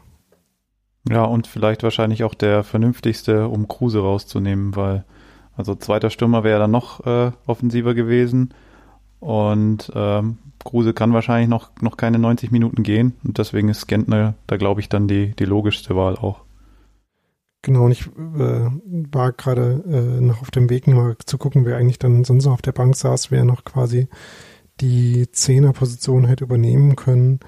Ähm, Endo war ja dann später noch für die äh, fünf Flügel gekommen. Und ansonsten gibt's da halt auch nur auf der Bank noch äh, Griesbeck, Ingwertsen, äh, Teuchert also ein anderer Zehner, der quasi äh, Mittelfeldspieler-Gene hat, aber ähm, noch offensiver als Gentner stand halt da einfach nicht mit zur Verfügung. Also es wäre eine Rolle gewesen, die vielleicht dann doch nochmal Grogia einnehmen kann, auch wenn er jetzt äh, bei Union eigentlich dann öfter Flügel gespielt hat. Ähm, aber das äh, könnte ich mir vorstellen, dass vielleicht äh, einfach weil da Union nicht so furchtbar tief besetzt ist auf gerade der Position, äh, Gogia vielleicht tatsächlich auch nochmal ein paar äh, Chancen bekommt in solchen Situationen, wie jetzt der, äh, oder wer immer vielleicht mal äh, eins nur hinten liegt in so einem Moment. Ähm, aber ansonsten war es, glaube ich, einfach die, die naheliegendste Einse Einwechslung, die man hatte. Äh, vor allem, weil ich glaube, Urs Fischer halt auch ein Typ ist, der bei so einer Einwechslung eben vor allem an, äh, an Präsenz und Erfahrung und, äh, und Abgeklärtheit denkt. Ja. Aber um jetzt auf den Tabellenstand einzugehen, ich glaube, bevor man sich nicht alle Spielernamen merken kann, macht es auch wenig Sinn, auf die Tabelle zu schauen. Das ist eine gute Heuristik, ja. ich bin da schon relativ weit bei den Namen. Ach komm. Du schaust ja auch Platz, schon auf die Tabelle. Fünf Punkte, ja, naja, fünf Punkte sind natürlich fünf Punkte. Guck dir Mainz an, die haben keinen, ne? Und äh, fünf Punkte ist auch schon mal, ist schon mal so ein, ja, ist schon mal ein Achtel, ne? Ja, nach äh, wie viel Prozent von der Saison? Bisschen mehr als äh, bisschen mehr als zehn Prozent, ne? Ja, also ich bin nicht unzufrieden und ich glaube, es gibt auch keinen Grund, unzufrieden zu sein. Also es ist, äh, man, man sieht eine Mannschaft, die einen Plan hat, die auch in der Lage ist, ihn umzusetzen, zwar noch nicht komplett äh, fehlerfrei, aber wir wissen auch, dass da Steigerungspotenzial ist und äh, als nächstes kommt Freiburg, was, was kann da schon schiefgehen? Unser Lieblingsgegner. Der Lieblingsgegner von Christian Streich, sagen wir es mal so. ja, mich nervt es ja immer noch so ein bisschen, dass dann das, äh, das Pokal, äh, das Auswärtsspiel noch gab, äh, das äh, berühmte letzte Prä-Corona-Spiel, bei dem ich zumindest auch war. Äh, waren wir da noch zusammen irgendwie? Ähm, ja, wir standen bloß so in verschiedenen Blöcken und haben uns genau, nicht gesehen. der Nimbus, der Nimbus noch so ein bisschen zerbrochen ist, dass die nicht äh, immer noch äh, noch Angst haben, dass sie noch nie gegen das äh, dieses Union gewonnen haben. Aber vielleicht kann man ihn ja äh, reaktivieren, äh, indem man ein paar Mal nervig ist. Ja, also nach dem Spiel gegen Freiburg äh, wurde auch im Buch äh, beschrieben, dass es da noch einen weiteren Grund gibt, warum sich äh, Christian Streich und Freiburg jetzt nicht auf die auf Union unbedingt äh, freut. Ähm, das äh, war aber eine der Anekdoten, die mich haben laut auflachen lassen und die ich jetzt nicht, nicht verraten. Nicht spoilern, okay, alles klar. Ja. Gut, dann können wir ja vielleicht das Spiel äh, verlassen und mal uns den wichtigen Themen äh, zuwenden, nämlich dem Boulevard. ja, was ist denn jetzt eigentlich wirklich los mit Kruse? Was ist da passiert? Was? Wir wollen es alle wissen. Oh Mann, das ist für, für Union irgendwie schwierig, ne? Damit umzugehen, jetzt äh, auf einmal in so einer ähm, boulevardesken Fußballrolle zu sein. Man merkt, man merkt so richtig, wie sich alles auch dagegen sträubt, da irgendwie mitspielen zu wollen. Ne? Der Boulevard zerrt äh, an Unions Trikot hinten und so, ja, hier, schmutzige Stories, nebensächlich, Nebenkriegsschauplätze, das ist das, was wir wirklich wollen. Fußball interessiert uns doch gar nicht. Und Union so, ah, nee, Quatsch, Fußball pur und so, hört doch mal auf. also wir wollen jetzt gar nicht groß uns, glaube ich, drüber aufregen, aber es, ich finde es, glaube ich, ganz interessant, mal diese diese Bruchstelle da äh, in dieser öffentlichen Kommunikation, die sich irgendwie so mannigfaltig äh, äh, äh, wie soll ich sagen, zeigt auf einmal, ne? So, da, da gibt's da so eine Teilöffentlichkeit, mit der man eigentlich gar nichts zu tun haben will. Die ist jetzt nur daran interessiert, so Sachen zu bekommen, die für Union irgendwie überhaupt nicht relevant sind oder die nicht so was mit dem Ding zu tun haben, was Union eigentlich machen will. Aber man muss trotzdem irgendwie drauf reagieren, weil scheiße ist ja unser Spieler irgendwie. Jetzt sitzt er in der Shisha-Bar und dann muss er es auch noch posten. Das ist halt so ein bisschen das Ding. Also, äh, wenn wir jetzt unser, unser Instagram-Ranking nochmal machen würden, bin ich mir relativ sicher, wie viele Punkte ich dem Instagram-Account von Max Kruse geben würde. Na? Spoiler nicht so viel. ähm, ähm, aber das, äh, also bei, ich meine, bei viel von dem Kram kann man ja wirklich auf Durchzug schalten. Ne? Also, ähm, wenn jetzt zum Beispiel, und das also man könnte jetzt denken, dass ich mir das gerade ausdenke, aber das äh, ist wirklich äh, letzte äh, Woche in der Zeitung gestanden. Ähm, wenn jetzt äh, eine Zeitung sich äh, den letzten äh, Frühstücks-Instagram-Post von Max Kruse nimmt und dann Ernährungsmedizinerin äh, kommentieren lässt, äh, was in diesen äh, Essensbildern was war an das? Diät zu sehen ist. Was war das nochmal? Irgendwie Nutella oder so, ne? War das nicht so? Da war halt Nutella und irgendwie, äh, ah. irgendwie dann türkisches Essen zum Abendbrot, wo ah. viel Weißbrot und viel Fleisch dabei war und hoffentlich noch ein bisschen Salat ah. oder so. Also das, äh, das sind halt wirklich so die, die Ausformungen, wo ich mir denke, also erstens ähm, ist das gerade auch ein bisschen, äh, ja, vielleicht ein bisschen peinlich, wie man da gerade von, von Instagram irgendwie äh, quasi sich seine Geschichte abschreibt. Mhm. Ähm, aber das kann man ja auch einfach wegignorieren. Ne? Also das ist ja dann nur für Leute ein Problem, die irgendwie jeden Morgen äh, sich sämtliche Artikel, die über Union in der Zeitung stehen, angucken aus Gründen. ähm, und das, äh, ne, dann äh, kann man sich daran ja äh, da kurz äh, genervt sein oder so und das dann ignorieren. Das war ja dann leider bei dieser äh, Shisha-Bar-Story nicht ganz so, weil da ja schon irgendwie äh, was war, wo man halt auch offenbar auch intern drauf reagiert hat. Ne? Also äh, man kann sich auch den Ton vorstellen, mit dem, ähm, mit dem dann da intern was zugesagt wurde. Äh, weil das natürlich äh, ist natürlich dumm, kann man erstmal sagen. Also was äh, was Kruse gemacht hat, war, dass er irgendwie äh, Leute per Insta-Story äh, eingeladen hat, mit ihm jetzt irgendwie Karten zu spielen und sich da in dieser Bar zu treffen und äh, ihm ein paar 50-Euro-Scheine abzunehmen, was dann irgendwie ein paar Leute gemacht haben. Äh, und das ist erlaubt. Ähm, jetzt sind aber gerade viele Sachen erlaubt, die trotzdem nicht klug sind. Ne? Und das ist halt definitiv was, was man äh, jetzt vernünftigerweise nicht tun sollte, egal wer man ist. Ähm, und von daher äh, gelten da auch dieselben Regeln für Fußballspieler wie für alle. Ähm, dazu kommt halt, dass Fußballspieler noch die Absprache mit ihren Vereinen, mit ihren Mannschaften und mit der DFL haben.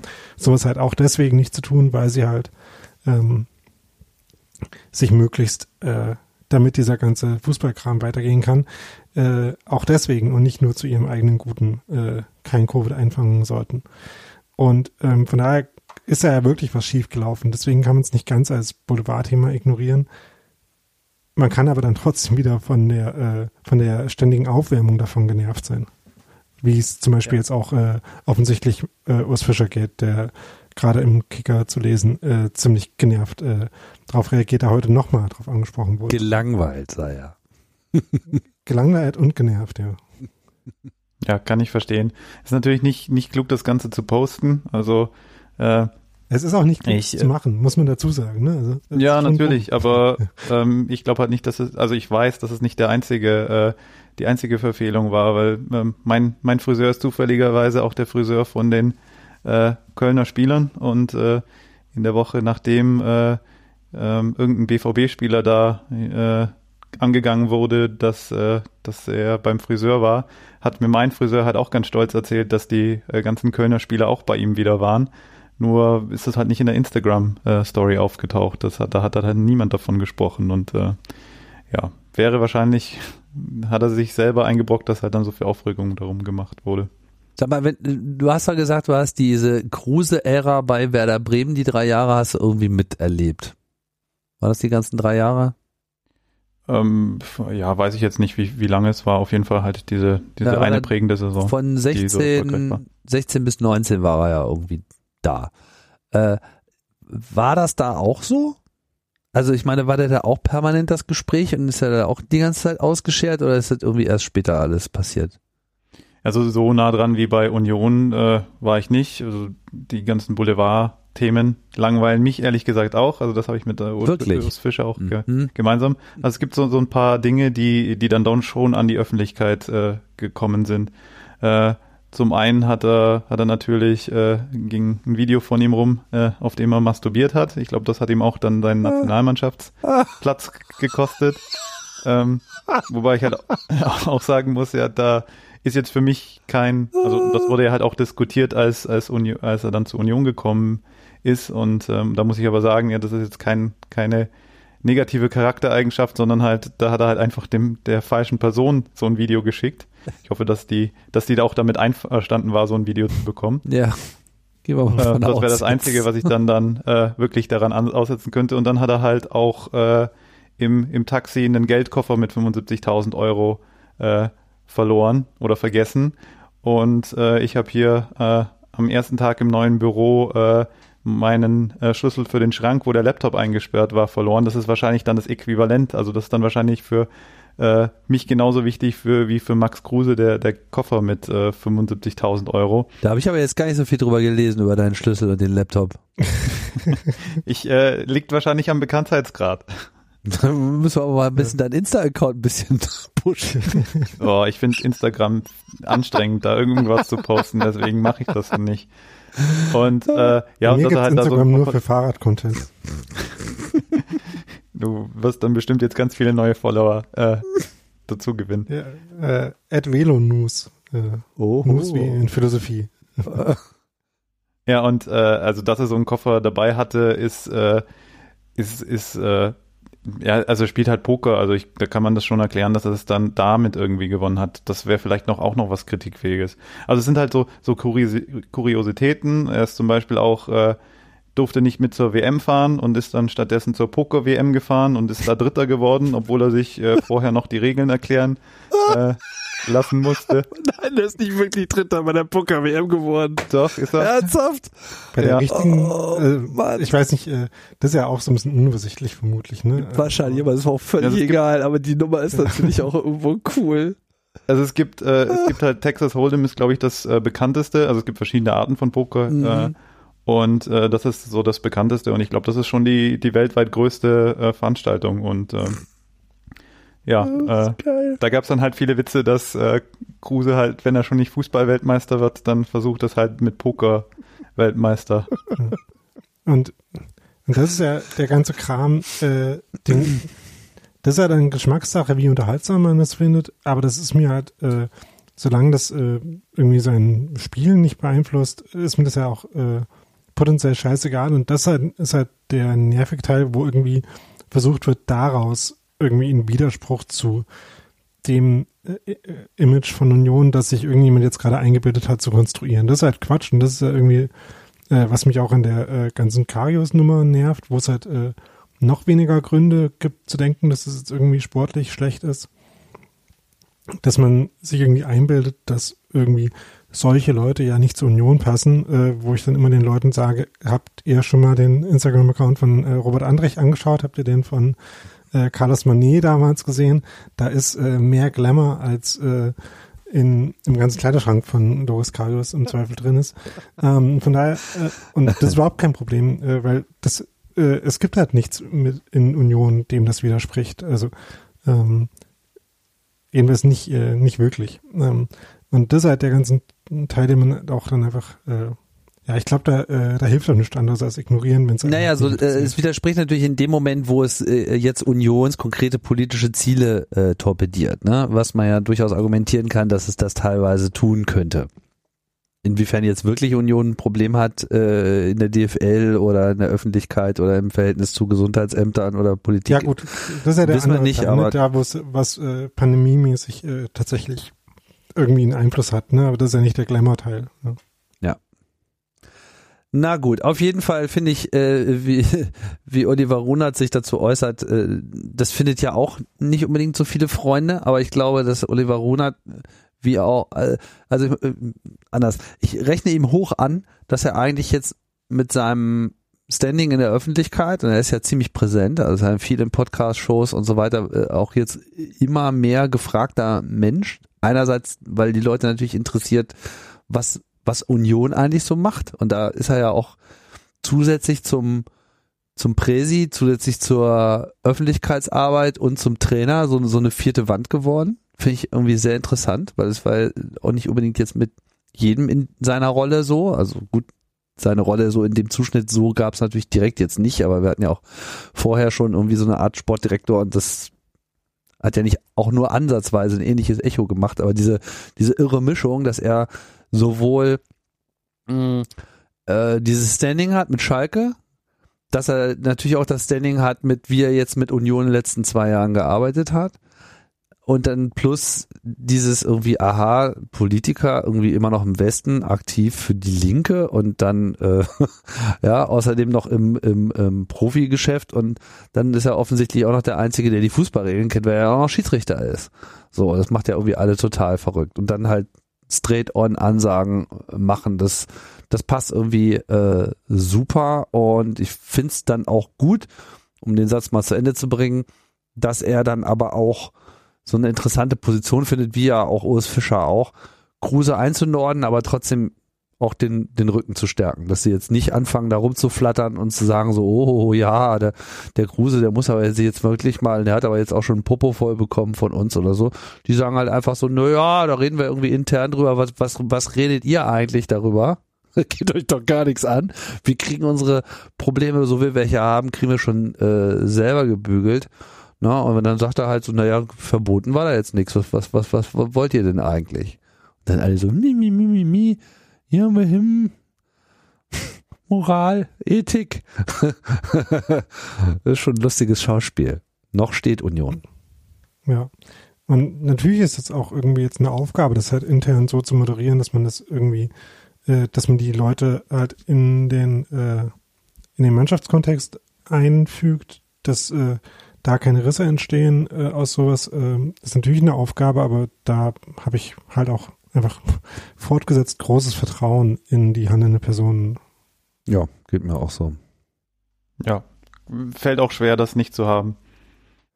Ja, gut. Und ich glaube, das äh, äh, ist auch irgendwie alles, was man jetzt zu dem Thema irgendwie sagen muss. Absolut. Ja. Gut, dann äh, kommen wir vielleicht mal auf etwas zu sprechen, was äh, hier im Podcast ja schon Thema war, nämlich in der letzten Ausgabe hat ja äh, Sebastian dieses lange Interview mit äh, Christoph Biermann veröffentlicht. Ich kann noch nicht viel dazu sagen, weil ich bin noch nicht dazu gekommen, es zu hören.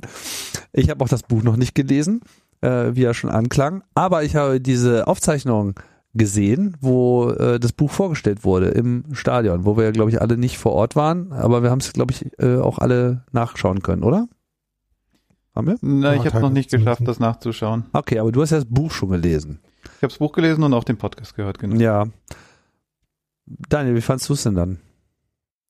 Ähm, ich fand es äh, einfach sehr schön, nochmal so den, den Kontrast zu sehen zwischen der, ähm, oder gar nicht Kon Kontrast, aber die, äh, die Positionierung von den Leuten, die in dem Buch vorkommen äh, und der Weise, wie sie darin vorkommen und wie sie sich da ähm, ein bisschen erkannt, bisschen ertappt, bisschen äh, gut getroffen sehen. Mhm. Also was irgendwie sowohl bei Urs Fischer als auch bei Dirk Zingler der Fall war, das fand ich echt, äh, echt ganz, äh, ganz schön.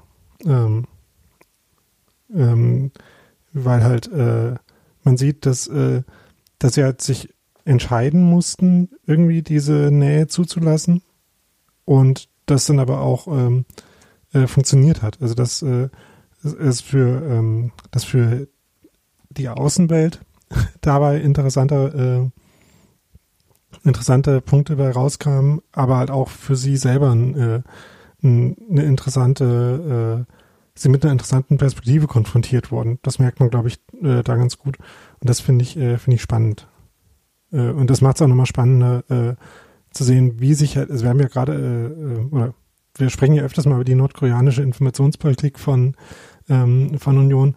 Und da ist ja das äh, quasi die Perestroika-Offensive schlechthin, jemanden dann, äh, dann so nah an sich ranzulassen. Ne? Und Max Große.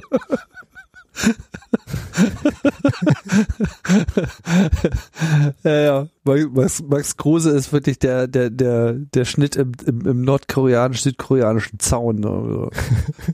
Der Überläufer. Max Kruse, nee, Max Kruse ist Dennis, Rod, Dennis Rodman, der sich jetzt um den Friedensprozess in, in Korea kümmert.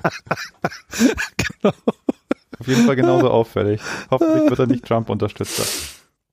Also zu, vielleicht nochmal zu dieser Buchvorstellung. Ich fand, ich fand die Veranstaltung, also erstmal super, dass Union das vollständig aufgezeichnet und veröffentlicht hat. Ich glaube, das wäre sonst wirklich sehr schade gewesen, äh, daran nicht äh, teilhaben zu können. Ähm, ich fand das, äh, haben sich ja auch alle wacker gehalten. Es muss scheiße kalt gewesen sein und die haben da trotzdem irgendwie zwei Stunden im Freien gesessen.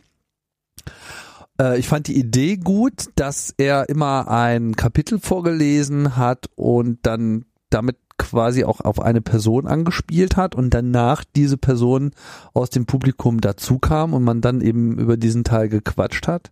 Sehr schön auch am Schluss, wie er dann das, das erschien mir irgendwie nicht so richtig geplant zu sein, als dieses Wir-Thema nochmal aufkam. Das wurde ja, glaube ich, von einem, wurde das nicht sogar von Jan Grobi irgendwie reingetragen? Ich weiß nicht mehr so ganz genau. Auf jeden Fall war das irgendwie mehr so aus, aus, aus den Fragen der, äh, der Besucher und dann hat er nochmal diesen Teil vorgelesen, womit das äh, am Ende alle sehr, sehr, sehr rund rüberkam. Also ich habe das, hab das sehr, sehr genossen, diese Atmosphäre und fand es sehr würdig und fand es vor allem auch, es wirkte halt am Ende, hast ja schon gesagt, Daniel, also man merkte so richtig, das war so ein gegenseitiges Experiment mit offenem Ausgang, wo alle äh, ein wenig Mut gefasst haben. Das war jetzt nicht so ein, hey, jetzt, jetzt, jetzt wird ja auch noch mal ein Buch über uns geschrieben. Ja, gerade jetzt auch in diesen, in dieser doppelten Attacke mit dem Film und mit dem Buch, die ja so erstmal nichts zusammen haben, äh, also nichts, die ja vollkommen unabhängig voneinander entstanden sind, äh, auch mit einer ganz anderen Herangehensweise.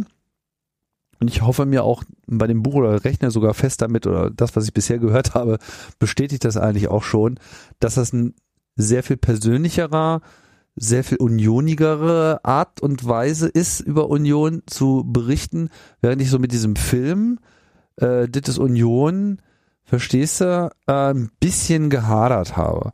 Ich weiß gar nicht so richtig warum, aber ich glaube, es lag, lag an dieser Moderationsstimme, die mir zu die war mir zu weit weg von, von, von Union. So, die, die, man hatte eher das Gefühl, es ist so ein, so ein Saisonmitschnitt teilweise. Es waren dann super Einblicke auch in einzelne Dinge und ich finde, dass sie auch in dem Film die Union-Landschaft gut abgegrast haben, dass alles mal so zu Wort kam, was, was relevant war. Ich hoffe, dass ich nicht jetzt selber irgendwas vergessen habe, was die vergessen haben und es ja auch sehr mutig war, das so auf drei Stunden auszugrenzen, aber vielleicht zurück zum Buch. Hier gefiel mir einfach diese, diese Persönlichkeit und äh, das kam in dieser Veranstaltung sehr gut rüber und mir, äh, mir gefiel es auch sehr gut, wie der Autor selbst dann auch äh, seine Dankbarkeit nochmal zum Ausdruck brachte und damit auch klar gemacht hat, dass das alles nicht so selbstverständlich war, dass es so läuft. Also ich habe den Film äh, Anfang der Woche gesehen und habe dann das Buch am Samstag gelesen und am Sonntag ist dann noch ein Unioner aus Köln äh, zu mir gekommen, der selber kein äh, DVD-Abspielgerät oder Blu-ray-Abspielgerät hatte und dann haben wir den Film nochmal gemeinsam geguckt. Und ich habe den dann beim beim zweiten Mal äh, ganz anders gesehen, weil ich halt auch die Hintergrundgeschichten kannte und dann mir halt auch oft aufgefallen ist, dass äh, man jetzt äh, bestimmte Situationen, die wo es halt intern dann auch mal ja haarig wurde oder äh, angespannt wurde, dass man das halt dann in dem Film überhaupt nicht mitbekommen hat. Und äh, das mhm. war dann allein schon auch äh, interessant zu sehen, wie wenig man da, da davon dann tatsächlich mitbekommen hat. Also ich fand den, den Sprecher auch, der hat mir leider zu viel Pathos versucht reinzustecken in, in seine Stimme, äh, der überhaupt nicht notwendig war. Und äh, also besonders dann mit, äh, mit den O-Tonen, ich glaube, das war das, das Fanradio, äh, wenn man das dann eben nebendran gehalten hat, hatte ich so das Gefühl, dass äh, versucht wurde, in, der Sprecher hat versucht, Emotionen zu vermitteln mhm. und äh, die er aber selber gar nicht gefühlt hat und äh, beim Fanradio hat man dann halt wirklich echte Emotionen gehört, die auch wirklich äh, äh, viel authentischer rübergekommen sind und ich glaube, man hätte das gar nicht mit so viel Pathos versehen müssen. Ich glaube, der, die Geschichte und die, die Leute hätten die Story auch so getragen. Da gibt es einen fantastischen Satz in dem Buch zu, ähm, von Christoph Wiemann, der da, glaube ich, über die Stadionansprachen von Christian Arbeit äh, sagt, dass er die nicht mit zusätzlichen Pathos vorträgt, weil Fußball an sich schon pathetisch genug ist. Und das ist äh, irgendwie genau das Ding. Also wenn man halt irgendwie ähm, das äh, Fußballerleben und Unionerleben von den Leuten selber zeigt, dann hat das schon genug äh, emotionale Fallhöhe für alles. Ja, und ich möchte jetzt den, den Film auch äh, nicht zu sehr äh, kritisieren. Also ich fand es äh, super, dass halt so viele Unioner, äh, Unioner und Unionerinnen äh, äh, vorgestellt wurde und halt ganz viele tolle Geschichten erzählt wurden. Und ich glaube halt, dass das halt eher was ist für, für Leute, die nicht so tief drin sind. Also man hat jetzt da nicht diesen, diesen Inside-Blick gehabt hat, aber das muss es vielleicht auch gar nicht sein. Und ich glaube, das wird halt in, in 10 oder 20 Jahren oder Neu-Unionern, die dann irgendwann mal dazukommen, äh, wird es halt extrem wertvoll sein, dann diese Saison nochmal so in den Ausschnitten zu sehen und äh, Bestimmt. Der hat auf jeden Fall auch seine Welt. Also ich habe auch den, äh, ich habe jetzt schon, wo ich das noch nicht mal gelesen habe, sondern nur in Ausschnitten kenne, habe ich schon das Gefühl, dass es mich total beeinflusst. Unter anderem war ja dann auch da, davon die Rede von dieser Geschichte mit diesem Angreifen beim ersten Pass. Nach dem ersten Pass. Nach dem ersten, genau, angreifen nach dem ersten Pass. Das hat er jetzt, glaube ich, bei der Buchvorstellung, ne, hat er das irgendwie erzählt. So, dass, dass Union ja äh, so diese, diese Spielweise entwickelt hätte. So, ja, okay, äh, man lässt den Gegner kommen und warum tun sie denn nichts? Naja, sie warten halt noch ab, bis der erste Pass gespielt ist und dann geht's los. Und danach habe ich mir irgendwie dieses Spiel gegen Schalke irgendwie die ganze Zeit so angeschaut mit, unter diesem Eindruck und ich habe die ganze Zeit das Gefühl, das machen sie doch jetzt auch, oder? Das machen sie doch jetzt auch. Daniel, kannst du mir das mal sagen? Machen sie das noch oder machen sie das nicht mehr? Das machen sie noch, aber das ist, glaube ich, also das mit dem ersten Pass ist gar nicht so was Union-spezifisches, äh, finde ich. Also das ist eigentlich relativ Standard, dass man halt äh, ähm, ja, ja, ja. Also was das, damit also gemeint das, ist. Das wollte ich damit gar nicht sagen, dass das Union-spezifisch ist, aber es ist halt einfach, wenn man das Spiel eigentlich nicht erklärt bekommt von Union. Und es ist ja so, dass jetzt nicht Urs Fischer sich viel Mühe geben würde, danach zu erklären, was er da alles irgendwie tut, weil damit er erzählt er ja, gut, ein Profi sieht das wahrscheinlich. Also jemand, der wirklich das Spiel kennt. So, aber für uns ist das eine interessante äh, äh, Nahrung, einfach mehr nachvollziehen zu können, was eigentlich da so geschieht. Und zwar sowohl was jetzt die spielerische Aktivität betrifft, als eben auch das alles, was im Hintergrund passiert. Du bist auf dem ja. ersten Schritt zum Taktik-Nerd, Tim. Ja, ich äh, muss ja hier noch nachsitzen. Ich hab, weiß ja noch nicht genug, um hier kompetent äh, Stammspieler zu werden. Ja, also, aber was ich, äh, also ich finde, dass äh, man diese Prinzipien, die sind auf jeden Fall schön rausgearbeitet. Äh, fand auch aus Fischer, glaube ich, ähm, wie man in seiner Reaktion da so ein bisschen gemerkt hat. Und äh, ja, das sind Prinzipien, die, glaube ich, immer noch gelten. Also was damit konkret gemeint ist, ist ja, dass man den ersten Pass zum Beispiel vom Torwart zum Innenverteidiger oder so zulässt und dann ähm, irgendwie äh, in dem Moment dann anfängt mit Anlaufen und zwar sobald dann der zweite Pass quasi unterwegs ist, sobald man weiß, wo der hingeht, um dann die Zeit immer kürzer zu machen, die äh, alle anderen zum Reagieren haben. Äh, und die Idee dahinter ist halt, dass man ähm, ähm, dass man entweder äh, den äh, denjenigen Spieler anläuft, der vielleicht ein bisschen unsicherer ist, oder dass man ähm, die anderen, äh, die andere Mannschaft anläuft in einem Moment, wo sie schon in einer, wo sie sich eine Option ja schon mal äh, sich einer Option bedient haben und dann vielleicht nicht mehr so viele Optionen übrig sind und man dann halt irgendwie klarer und mit äh, mit mehr äh, Deckungsschatten sozusagen anlaufen kann. Das ist so ein bisschen die Idee dahinter, die auch ganz gut funktioniert bei Union, äh, finde ich auch in dieser Saison noch. Also äh, es ist immer noch, äh, also eigentlich war das auch die ganze Zeit schon so, seit Union, äh, seit Urs Fischer, Urs Fischer bei Union ist, dass das Pressing ziemlich variabel ist, also dass es mal, ähm, mal schärfer und mal ein bisschen zurückhaltender ist. Und das machen sie immer noch ähm, so und das finde ich immer noch äh, ganz interessant, wie das dann jeweils austariert ist. Und das ist halt auch so ein bisschen, ähm, das ist ja immer die, die Schwierigkeit, dass man einerseits der Mannschaft halt so Prinzipien mitgeben muss und gleichzeitig die dann halt auf die, und die man halt irgendwie die ganze Saison über immer wieder einschleift und die dann gleichzeitig auf den Gegner anpassen muss und äh, darauf anpassen muss, äh, wie gut die jetzt in dem äh, speziellen Spiel funktionieren, ähm, wie ähm, und welche Prinzipien man quasi gerade stärker betonen muss und welche weniger. Ähm, und das Pressing ist ja bei Union gleichzeitig äh, sehr wichtig, um dann halt in diesen zweikampfbetonten Defensivstil reinzukommen. Und andererseits ist es gar nicht so auffällig wie bei anderen Mannschaften. Von daher, das äh, ist eigentlich ein interessanter Punkt, den man so ein bisschen die Saison über beobachten kann, wie, wie mutig Union in dem Teil ist. Auf jeden Fall, die beiden äh, Projekte schaffen wieder neue und weitere Union-Nähe, die wir ja alle so brauchen. Ja, und schmerzlich vermissen. Und schmerzlich vermissen, genau.